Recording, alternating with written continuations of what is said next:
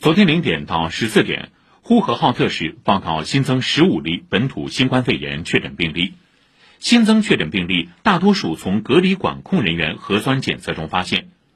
本轮疫情已累计报告本土确诊病例一百四十六例，不过社会面发现的阳性病例数量在逐渐下降。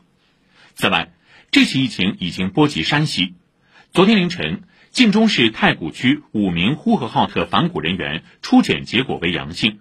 当地已迅速启动应急响应，开展应急处置工作。